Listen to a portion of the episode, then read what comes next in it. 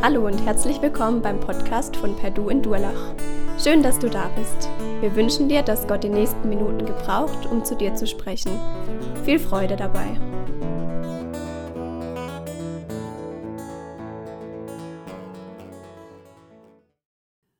Ja, heute geht es um den Habakkuk, ein Prophet, ein kleiner Prophet, der eigentlich gar nicht direkt zum Volk spricht, sondern der in erster Linie zu Gott spricht.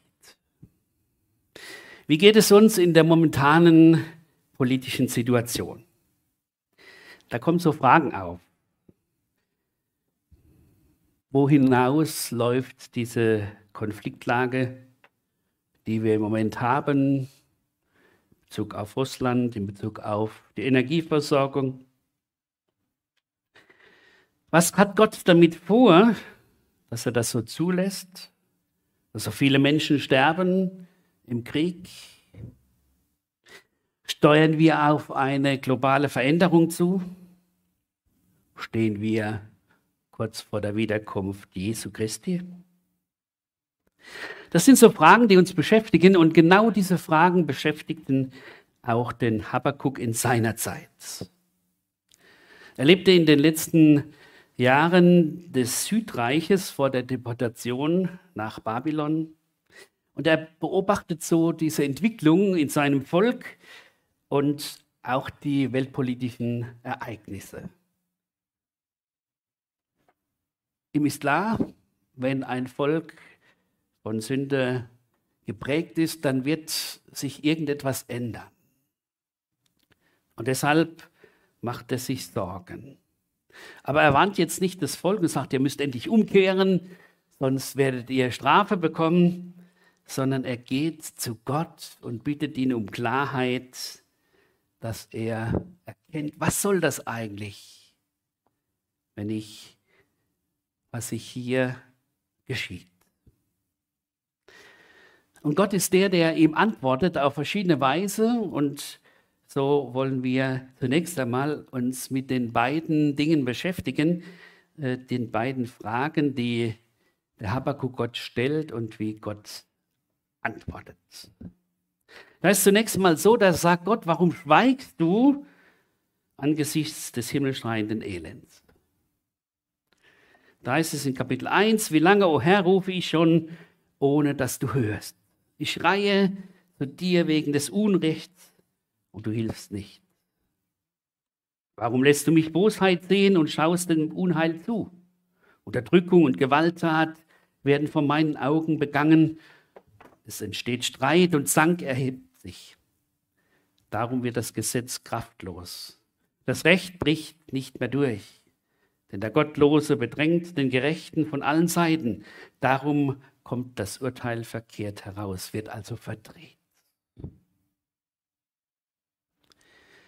Gott, warum schweigst du? Ist uns allen schon so gegangen in unserem Leben, auch in unserem Glaubensleben, dass wir Situationen hatten, wo wir fragten, Gott, warum schweigst du? Gott, warum merke ich nicht, dass du in dieser Situation da bist? Warum merke ich nicht, dass du eingreifst? Warum schaust du zu, dass sinnlose Menschen in einem Krieg sterben, nur weil Regierende ihre Macht ausweiten wollen und demonstrieren wollen, wer der Größte ist? Und da geht es wahrlich nicht mehr darum, was Wahrheit ist, sondern darum, was ich wahrhaben will. Das erleben wir gerade in unserer Zeit. Wie antwortet Gott? Das ist die Frage. Und Gott sagt, ich schweige nicht. Ich handle, aber ganz anders, als du oder als ihr das seht. Da heißt es in dieser Antwort, seht euch unter, um unter den Heidenvölkern und schaut umher, verwundert und entsetzt euch, denn ich tue ein Werk in euren Tagen, ihr würdet es nicht glauben, wenn man es erzählte. Denn siehe, ich erwecke die Chaldäer ein bitterböses und ungetümes Volk, das, das die Weiten der Erde durchzieht, um Wohnsitze zu erobern, die ihm nicht gehören. Gott sagt, ich bin schon längst im Gange. Ich handle schon. Aber so wie ich handle, das wollt ihr eigentlich gar nicht wissen. So wie ich handle, ist es nicht so, wie ihr meint, dass es menschlich sein sollte. Gott fordert den Habakkuk heraus, seine Augen zu öffnen, um eine Sicht dafür zu bekommen, was er, Gott, in dieser Welt tut. Was Gott vorhat, das kann er kaum glauben. Gott benutzt dieses Volk der Chaldäer, diese aufsteigende Weltmacht, um sein Volk zu strafen, aber dann auch die Babylonier zu strafen. Gerade war dieses babylonische Reich aufgekommen, hatte den Norden erobert, die Hauptstadt Ninive war zerstört, Ägypten war erobert worden, der Schlacht zu Karkemis. Nebukadnezar war der Sieger und er wollte Babylon zur Weltmacht machen. Und da war es für ihn wichtig, immer mehr Territorium zu bekommen.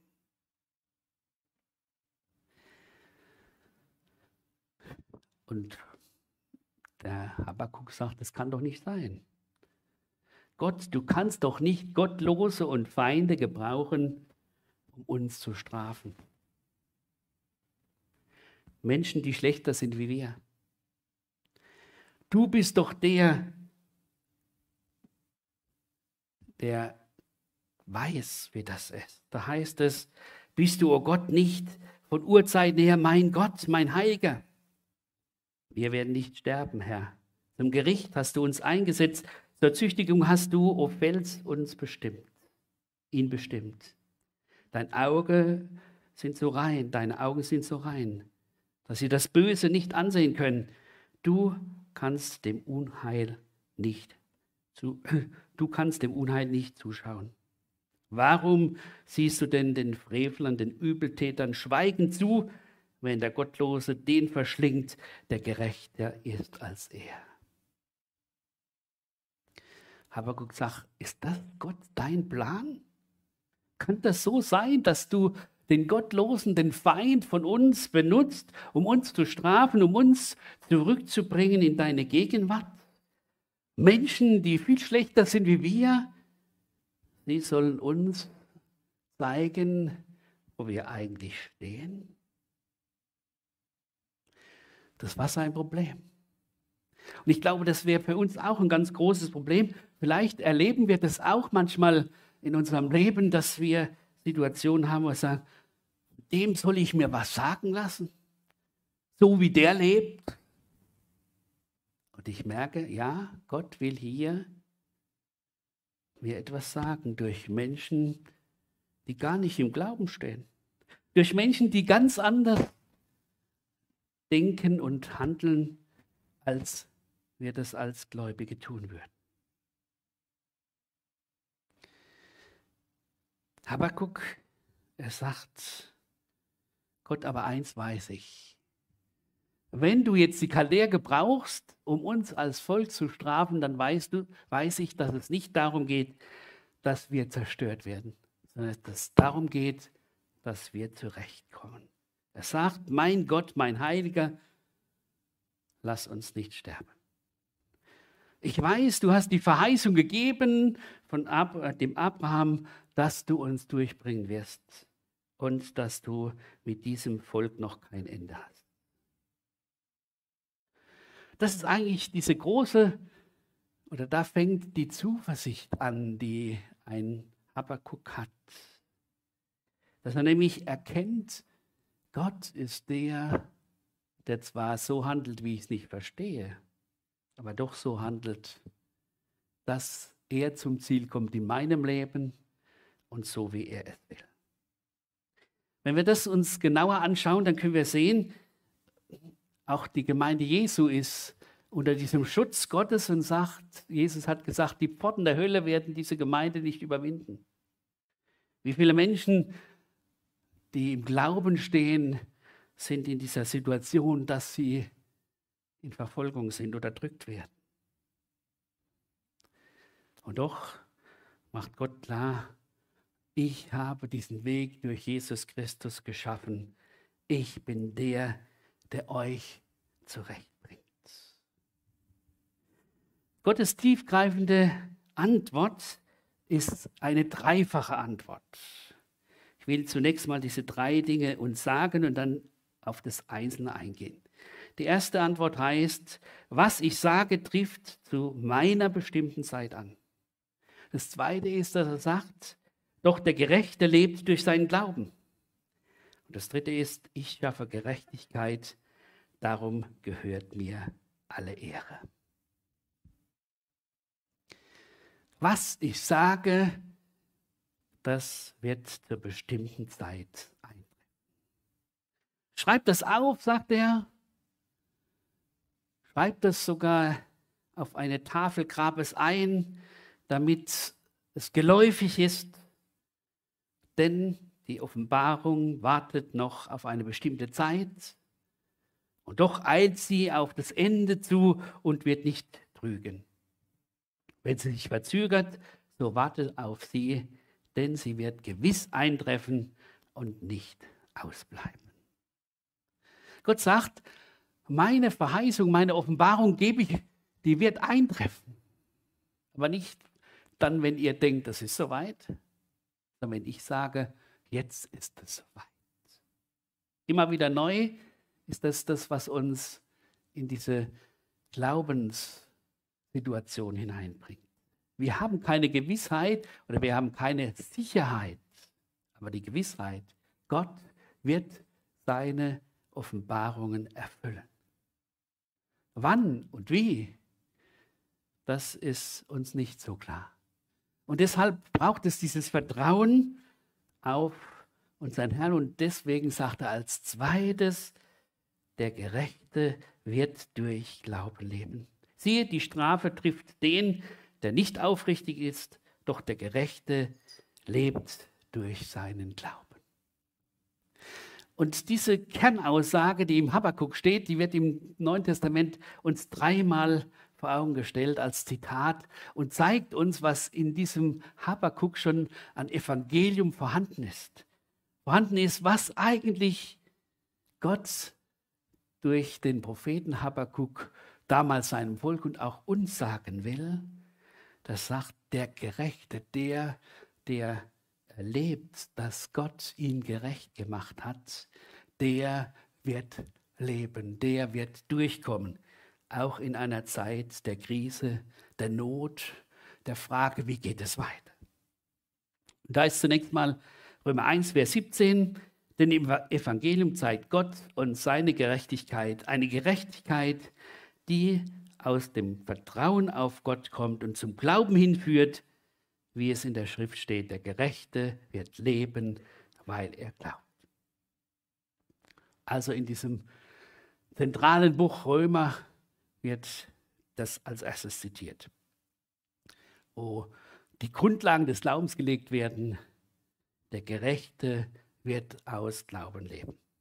Dann in Galater 3, wo es auch um die Frage geht, geht es um Gesetz oder um Evangelium. Was ist das eigentliche? Da heißt es, dass mit Hilfe des Gesetzes niemand vor Gott gerecht werden kann, denn der Gerechte wird aus Glauben leben. Und dann im Hebräerbrief, wo es darum geht, dass dem Volk Israel, den Gläubigen aus Israel, Hilfestellung gegeben wird, wird in Hebräer 10 gesagt, werft dieses Vertrauen auf den Herrn doch jetzt nicht weg, das einmal so reich belohnt werden soll. Es ist noch eine ganz kurze Zeit, denn der wird kommen, der kommen soll, sagt Gott. Und durch seinen Glauben wird der Gerechte leben. Wenn wir das jetzt zusammenfassen, können wir Folgendes sagen. Dieses Zitat, der Gerechte wird durch Glauben leben, zeigt, Gerechtigkeit kommt aus dem Glauben an Gottes Gerechtigkeit durch das Heil in Jesus Christus. Gerecht kann ich nicht von mir aus werden, auch nicht durch Halten von Gesetzen, sondern ohne Hilfe des Gesetzes werde ich gerecht vor Gott, weil ich ihm vertraue. Und daran sollen wir festhalten und das Leben gewinnen. Ewiges Leben gewinnen in Jesus Christus. Das ist so die zentrale Botschaft, die wir auch heute brauchen für unser Leben. Auch in unserer Situation heute, wo wir sicher manchmal in eine gewisse Furcht kommen, eine Frage, wie geht es weiter? Das eine zu sehen, Gott ist der, der die Voraussetzung gegeben hat, dass wir Menschen sein können, die durch Jesus Christus gerecht sind, die durch Jesus Christus bewahrt sind, die durch Jesus Christus ein wunderbares Ziel haben. Und so sagt Gott nun, ich schaffe Gerechtigkeit, darum gehört mir alle Ehre. Gott ist aber nicht der, der sagt, naja, ich habe die Gerechtigkeit und es wird, alle, wird allen gut gehen, es wird schon recht werden. Er sagt, wehe, wer meint, ungestraft sündigen zu können, der wird erleben, wie ich ihm entgegentrete. Und dann kommt dieses fünffache Wehe, dass er auf der einen Seite sagt, wehe dem, der andere beraubt, wehe dem, der andere ausnützt, wehe dem, der andere missbraucht und in den Dreck zieht, wehe dem, der irdisches vergöttert. Eine Situation, diese Wehe, die können wir sehr gut auch in unsere Zeit übernehmen. Wie viele sind in der Situation, dass sie beraubt werden. Und es gibt ein paar wenige, die sozusagen viel haben und viele, die wenig haben. Wir erleben, dass viele Menschen ausgenutzt werden ja missbraucht werden, in den Dreck gezogen werden. Und das Schlimmste ist, dass Menschen nur noch auf das Irdische ausgerichtet sind. Das sind die Götzen unserer Zeit. Was passiert in unserer Zeit?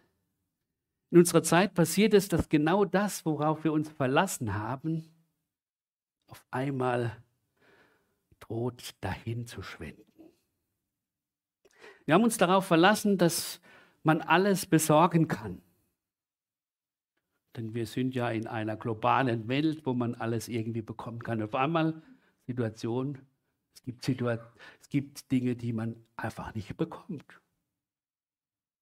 Wir erfahren oder wir dachten, wir sind sicher Bezug auf Energie und so weiter. Auf einmal ist die Situation so, dass wir fragen müssen, kann es passieren, dass wir frieren müssen in diesem Winter. Wir denken, naja, also es gab mal die Zeit des Kalten Krieges, aber jetzt sind wir doch so weit, dass man nicht mehr Krieg führt. Und wir erleben, es ist Krieg da. Und die Situation ist so wie früher auch. Menschen sterben, wo man sagt, das ist doch eigentlich sinnlos geht nur um Machtgeplänkel. Es geht nur darum, wer hat die größere Macht. Und da ist es wichtig, dass wir als Christen wissen, wir sind nämlich auch in der Situation, dass wir sagen, Gott, warum greifst du nicht ein? Jetzt wird es doch endlich Zeit. Du musst ihm doch endlich mal, du musst diesem ganzen Treiben ein Ende setzen. Und wir merken auf einmal, nein, es geht um was ganz anderes. Gott will uns neu in seine Verbindung bringen durch diese Situation, die wir in unserem Leben erfahren. Es ist eben nicht mehr alles so sicher, wie wir dachten, dass es wäre. Es war sowieso nie sicher. Wir haben es gedacht. Und jetzt merken wir, wie Habakkuk hier erkennt, ja, Gott ist der, der eingreifen wird. Wie gesagt, wann? Die Frage. Aber dass er eingreifen wird, das wird ihm immer klarer. Und deshalb sagt er, von der Antwort Gottes her, es entsteht Erkenntnis der Herrlichkeit Gottes und stille Anbetung. Denn die Erde ist voll, wird voll werden von der Erkenntnis der Herrlichkeit des Herrn, gleich den Wassern, die den Meeresgrund bedecken. Aber der Herr ist in seinem heiligen Tempel. Sei still vor ihm, du ganze Erde. Eine Sache, wo wir sagen, ja, schön wär's. Wie sieht es eigentlich aus? Aber genau das ist die Sache. Sind wir Menschen, sind wir Menschen des Glaubens, die sagen, ja, wenn wir genau hinschauen und Gott greift in diese Weltsituation hinein, wir wissen noch nicht genau wie, aber am Ende wird es so sein, dass klar wird, Gott ist der, der über allem steht. Gott ist der Allmächtige. Gott ist der, der uns durchbringt. Gott ist der, der uns in seine Herrlichkeit führt. Was ist für uns so wichtig?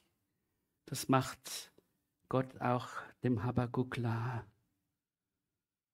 Geh immer wieder neu in die Stille vor mir. Dann wirst du meine Gegenwart erfahren.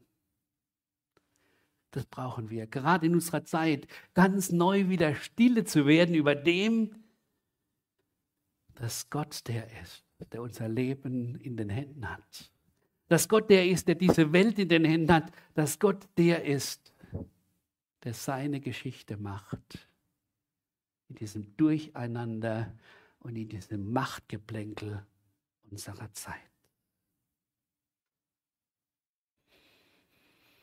Und so trägt jetzt, wir haben es ja schon gehört, dieser Habakkuk in diesem dritten Kapitel, so wie auf einmal kommt er zu einem Anbetungspsalm.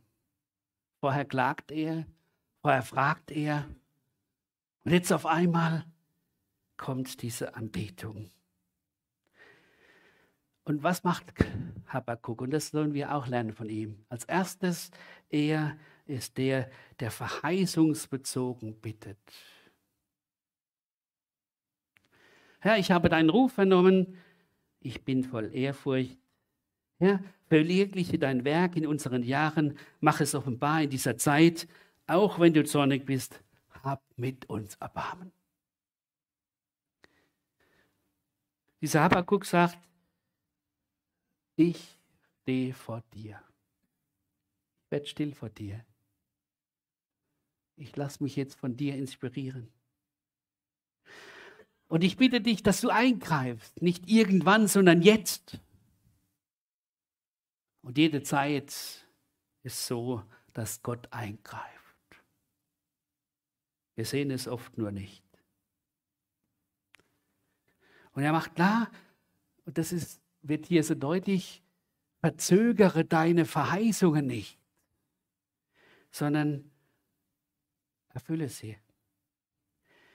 Und wenn du strafen musst, dann hab Erbarmen, dann Mach es so, dass du nach deinen Vorsätzen handelst. Das war ihm so wichtig. Er sagt, es ist so entscheidend, dass auch wenn du strafst, dann willst du ja zurechtbringen. Und dann zeig dein Erbarmen. Ich denke, das brauchen wir auch immer wieder neu, dass wir sagen, Herr, ja, bring mich zurecht, aber durch dein Erbarmen das du in deinem Sohn Jesus Christus uns gegeben hast. Also Habakkuk erbittet verheißungsbezogen. Habakkuk erbittet aber auch in der Weise, dass er klar macht, du bist der, der nach seinen Vorsätzen handelt. Da heißt es dann in Vers 13, du ziehst aus, deinem Volk zu helfen, deinem Gesalten Rettung zu bringen. Du ziehst aus. Du handelst. Das ist ja immer wieder die Sache, die wir sehen, gerade auch am Volk Israel. Gott handelt. Und manchmal handelt er ganz anders, wie gesagt, als wir das uns vorstellen, aber Gott handelt. Und jetzt sagt der Habakkuk, handle nach dem, was du deinem Volk verheißen hast. Und sei der, der den Gesalbten, deinen Gesandten, deinen Gesalbten so führt, dass er der Retter wird für die ganze Welt. Und da sind mir zwei Bibelstellen wichtig geworden, die das eigentlich klar machen. Da heißt in 1. Timotheus 2, Vers 4, Gott will, dass alle Menschen gerettet werden und zur Erkenntnis der Wahrheit kommen.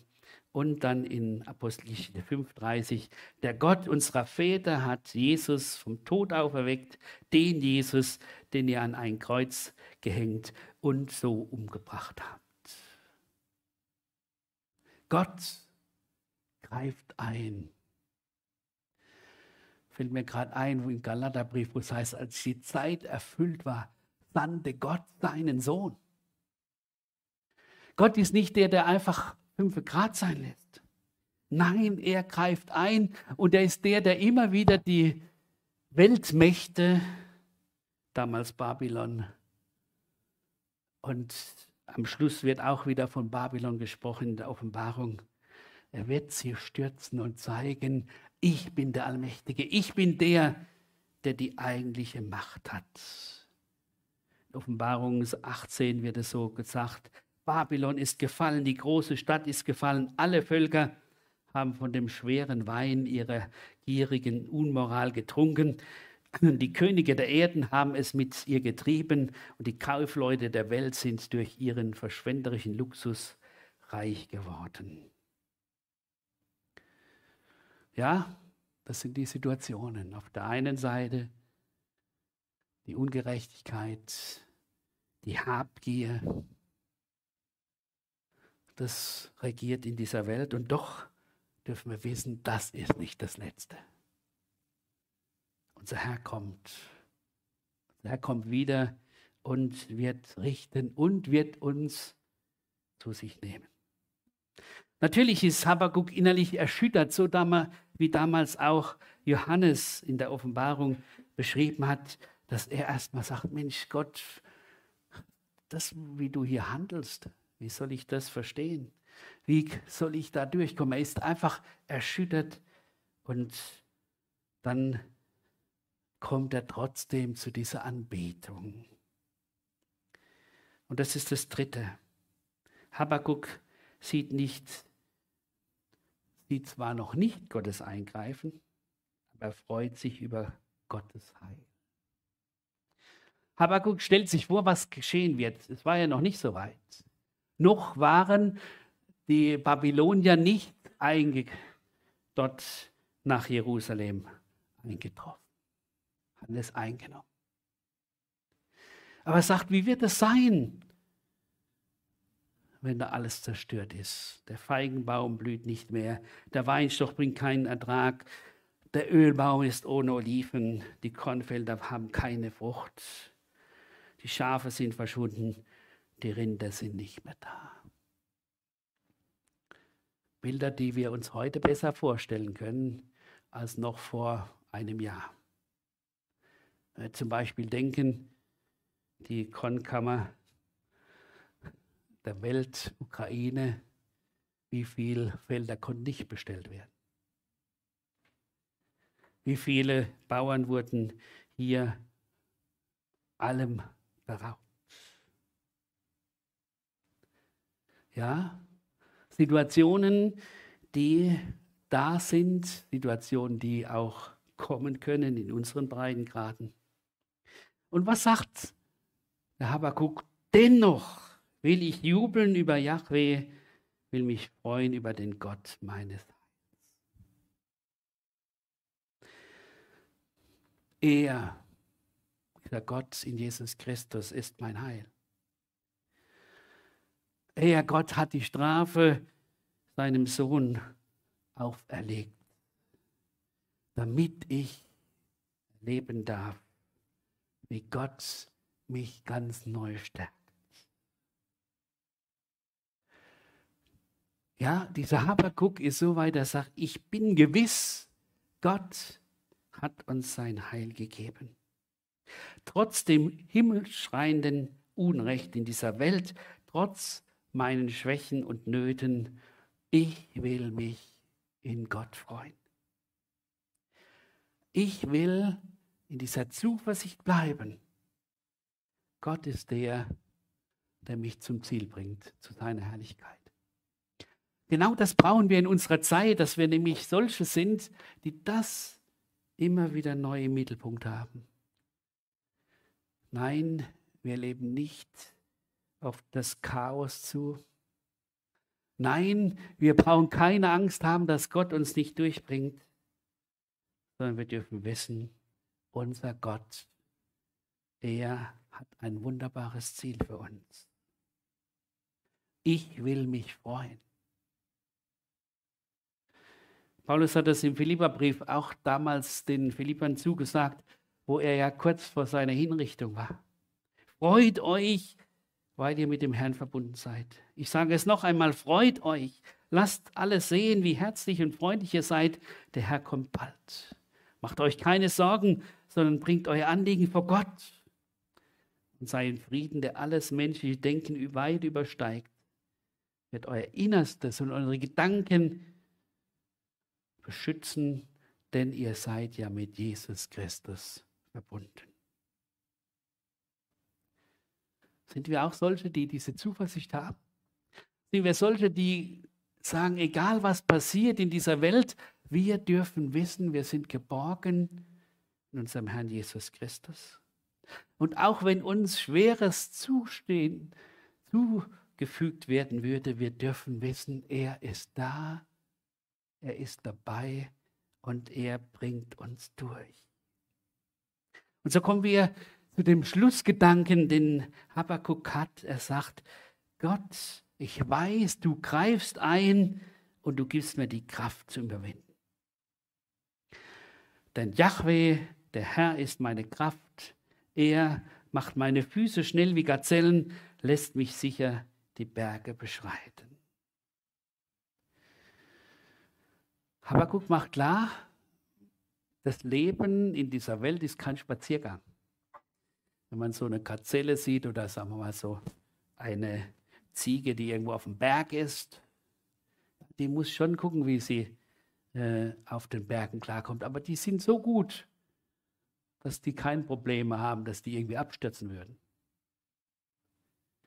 Gott ist der, der uns das gibt, dass wir Menschen sein dürfen, die sagen, ja, es gibt viele Situationen in unserem Leben, wo wir nicht wissen, wie es wird. Aber wo wir wissen dürfen, er nimmt mich an der Hand. Er bringt mich durch. Er ist der, auf den ich vertrauen kann. Wie heißt es, Gott legt uns eine Last auf, aber er hilft uns auch, diese Last zu tragen diese Erfahrung ist eigentlich unbezahlbar und gerade in der Situation, wenn in dieser Welt alles wie Treibsand ist, wo ich keine, keinen Halt mehr habe, darf ich wissen, da ist der Halt. Mein Herr ist der, durch den ich den Halt habe. Wenn wir uns das bedenken, Habakkuk beginnt sozusagen seine Reise mit Gott in der Grube. Gott, ich verstehe dich nicht.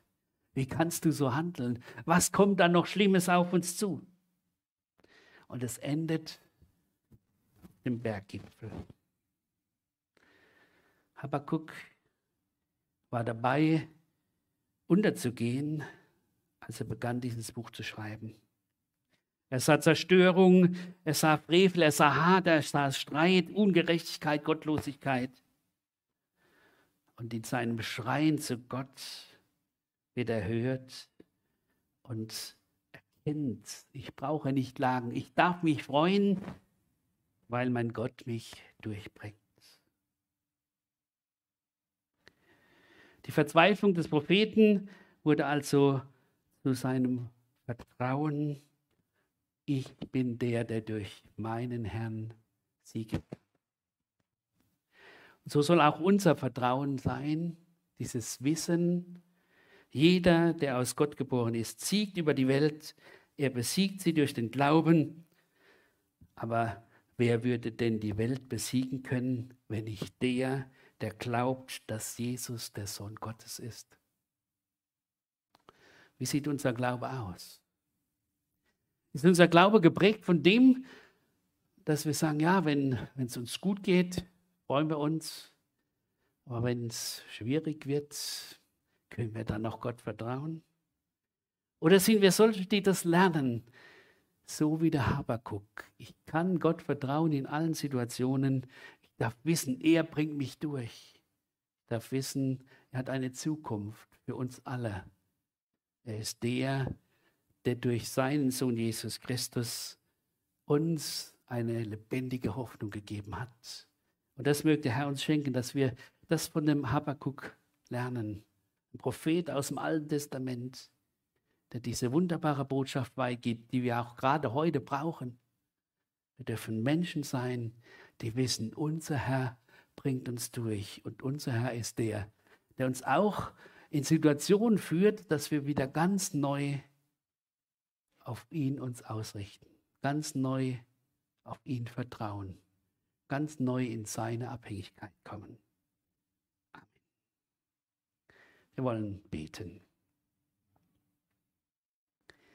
Lieber Gott und Vater, danke, dass du der bist, der uns in seinem Wort begegnet. Danke, dass du uns zeigst, wie wir erleben dürfen, dass die Warum-Fragen in unserem Leben dazu führen, dass wir ganz neu uns ausrichten auf dich.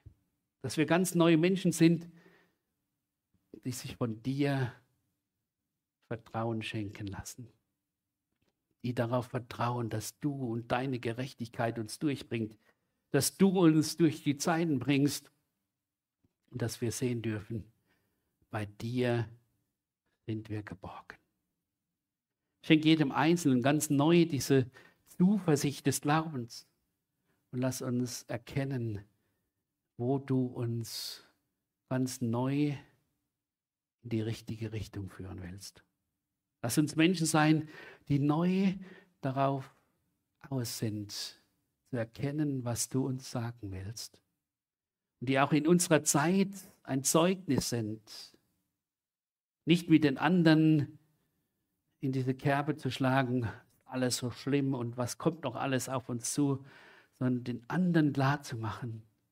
Wir dürfen Menschen sein, die Zuversicht haben. Wir dürfen Menschen sein, die Zukunft haben. Wir dürfen Menschen sein, die auf Jesus Christus hinweisen, unseren Erlöser, unseren Heiland und der, der uns einmal zu sich in seine Herrlichkeit nimmt. Danke, dass du uns immer wieder neu ermutigst durch dein Wort.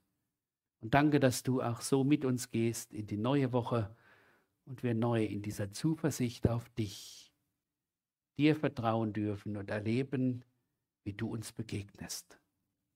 Amen.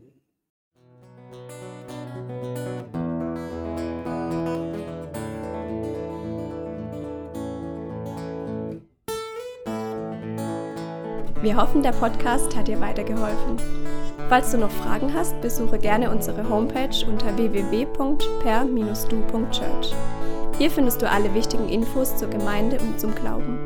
Tschüss und bis zum nächsten Mal.